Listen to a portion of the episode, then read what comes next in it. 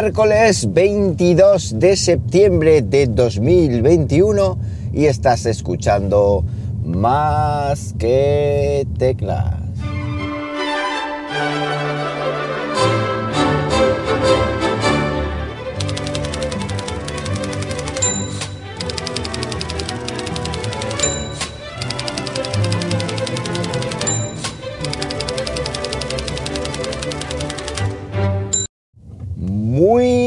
Buenos días, las 7 y cuarto de la mañana cuando estoy grabando esto, ya en horario habitual. Y lo estoy haciendo pues como siempre, aquí en Linares, Jaén, hoy con 17 fríos grados Celsius en una mañana que ya es pues noche, noche y además eh, está nublado, hace una mañana feota. Pero bueno, aquí estoy y como veis, pues ya voy cogiendo ritmo, ya voy grabando poco a poco y, voy contando una cosita. Hoy os voy a hablar de una experiencia personal y algunos otros temas, pero antes comentar que me gustaría que os suscribierais a mi canal de YouTube, youtube.com barra más que teclas. Voy a intentar decirlo más a menudo para que la gente se suscriba porque me hace mucha ilusión y me ayuda mucho a, llegar a 100.000 suscriptores, que es la meta. Ya vamos por 63.000 y pico, creo. Así que a ver si pronto lo, conseguimos. Bueno, ayer os comentaba que no funcionaba los atajos de WordPress en, iOS, en iOS 15. Y, la verdad es que no soy el único, porque hay gente que, que no le funciona tampoco algunas cositas, pero por lo visto ayer puso un tweet Em, lo diré.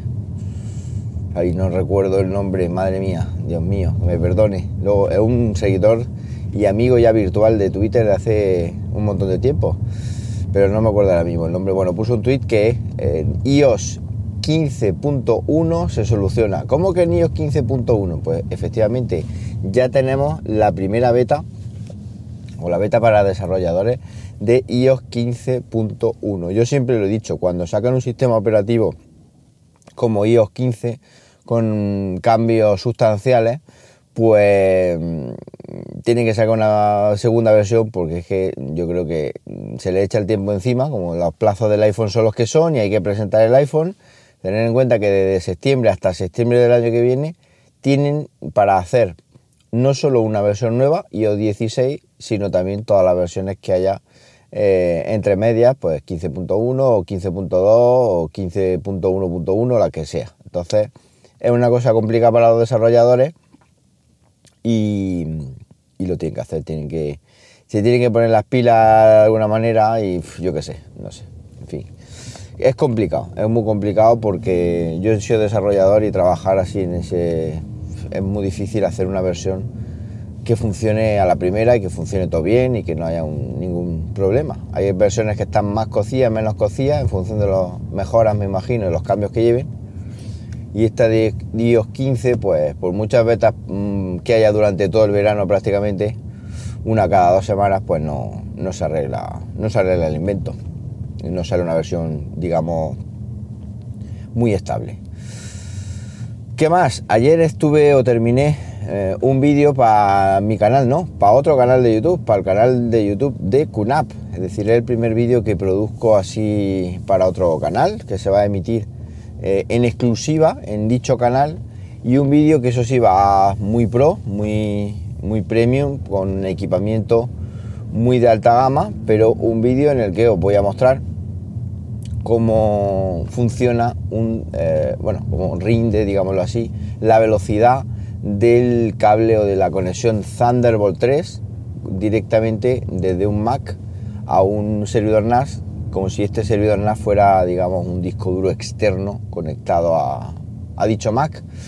Os vais a sorprender porque eh, son, digamos, pruebas que he hecho en varias con varias volúmenes, varios espacios de almacenamiento, que es como se llama ahora, en, volumen, disco SSD y unidades NVMe y, discos sólidos y tal. Y la verdad es que está, está bien. Lo terminé anoche y yo no sé cuándo se publicará, pero, pero ya lo comentaré por aquí. Bueno, y os voy a comentar una experiencia que he tenido este verano. en lo que a fotografía se refiere. A mí siempre me ha gustado la fotografía, siempre. De hecho, antes de existir más que teclas, yo era un amante, un, digamos, un amateur de la fotografía. Hice un curso de fotografía que se llamaba Trípode, creo que se llamaba, el curso de fotografía que hice online, que era gratuito. Me compré una reflex en su día, una Nikon, y como digo, pues me encantaba, me encantaba la fotografía. Hice, llevé a cabo un ejercicio, bueno, solo me duró seis meses, la verdad, de una foto al día, que lo empecé el 1 de enero de 2011, creo que fue, y lo acabé en junio, o sea, estuve seis meses solamente y el reto fotográfico era coger la, la cámara Nikon y hacer una foto al día. ¿Por qué hiciste eso? Bueno, pues hacer una foto al día, lo primero es, te obliga a conocer los ajustes de la cámara, obviamente siempre en modo manual, y además, pues te olvida, eh, te olvida, te obliga, entre comillas, a que no se te olvide, mm, digamos, eh, esos parámetros, esos botoncitos de la cámara, y sobre todo pues a practicar encuadres, iluminaciones, porque vas buscando eh, luz digamos, atardeceres, amaneceres, objetos, fotografía de producto, fotografía urbana, es decir, un montón de, de fotografía. Obviamente me la llevaba a los, viajes, la cámara era... Ya de última ya no me la llevé, cuando ya llegó la cámara del canal la vendí, pero bueno, no grababa vídeo, era una cámara reflex pues, de toda la vida. Y, la verdad es que muy, muy contento con, el, con ese, porque digamos me ayudó mucho a, hacer, digamos, contenido visual, porque luego eso se ha extrapolado, esa fotografía de producto a fotografía de producto del canal, pues por ejemplo para hacer una portada en hacer una portada del vídeo en YouTube. Bueno, y me dijo mi hermana, oye, mira, va a hacer mm, Lucía, ya os comenté el otro día que hizo la comunión hace poco, va a hacer la, comunión y a ti que se te da bien la fotografía, porque a mí se, ve que me ven como un hombre orquesta, a ti que se te da bien la fotografía, oye, hemos pensado que por qué no nos haces tú el álbum de Lucía. Bueno, para mí era todo un reto, ¿no? Porque eh, yo nunca he hecho un, un álbum para así un evento, boda y tal. He hecho fotos en boda y he hecho fotos en, comuniones o he hecho fotos en, bautizos, pero a nivel se quedan en el móvil y, con el móvil básicamente. Bueno, pues como soy una persona de retos, pues le dije, venga, sí, perfecto, yo te hago las fotos. Bueno, pues eh, quedamos y a finales de julio, creo que fue, a finales de julio, sí, yo creo que fue a finales de julio, ya no recuerdo bien. Nos fuimos a un cortijo que se compraron el año pasado que está muy bien. Eh, vestimos a la niña con el vestido y tal, y me puse de forma muy tranquila, ya al atardecer, me, puse a, hacerle la foto. O sea, la niña además es muy fotogénica y me traje la Nikon A6000, ya no recuerdo la nomenclatura, la nueva que tengo, la, que, la cámara que me compré hace un par de años, que es con la que me grabo yo a mí mismo y que es una cámara bastante buena. Bueno, pues le hice un reportaje fotográfico, eh, cuando menos curioso, ¿vale? Iba buscando cosas diferentes, pequeños detalles, planos generales, planos cortos, jugando con la luz, jugando con los contraluz. En el campo da mucho juego porque eh, ahí era un entorno rural y, queda, y queda muy chulo. Y luego estuvimos viendo algún sitio para mandar a imprimir, bueno, para crear, digamos, el álbum, porque yo disparé, eché las fotos para crear el, distribuir el álbum, maquetar el álbum y que te lo mandaran al imprimir. Y el sitio elegido fue SAL, S-A-A-L. Yo nunca había, lo hice una vez un álbum de Apple, así con fotos de recuerdos, pero más, más álbumes así en papel, nunca.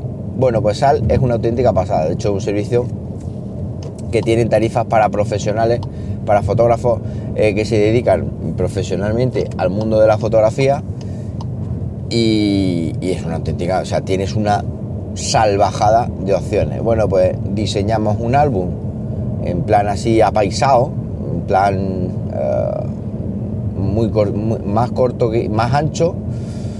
Lo diseñamos, puedes elegir la caja, el color de la caja, el material, si lo quieres con brillo, si lo quieres sin brillo, si quieres que sea colchado, si quieres que no sea colchado. Bueno, una auténtica pasada de, de opciones.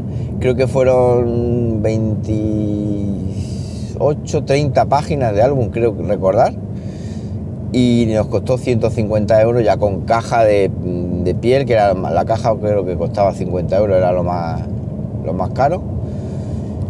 Lo pedimos, nos llegó una semana antes de la comunión, 10 días, y una auténtica pasada, es decir, se ha quedado un álbum, no es porque haya echado yo las fotos, que también, pero se, ha quedado una, se quedó una pasada de álbum. la gente el día del banquete lo, lo fueron pasando para verlo y preguntaban que qué fotógrafo había hecho ese álbum, o sea, que, quién había disparado esas fotos y había maquetado, claro, porque se ha quedado un álbum súper, súper profesional.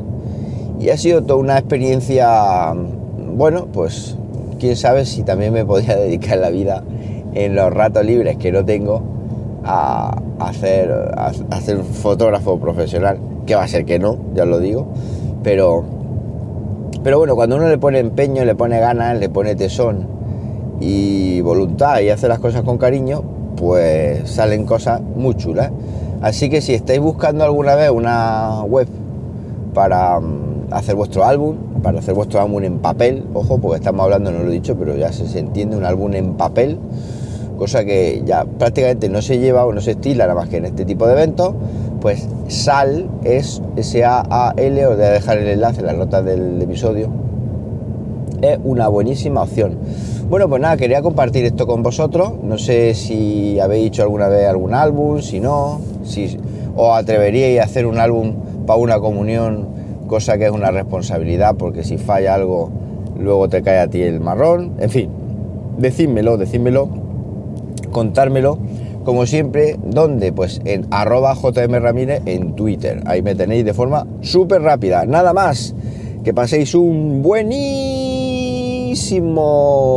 ¿Qué? Un buenísimo miércoles. Y como siempre digo, nos hablamos pronto, ¿por qué no? Venga, un abrazo.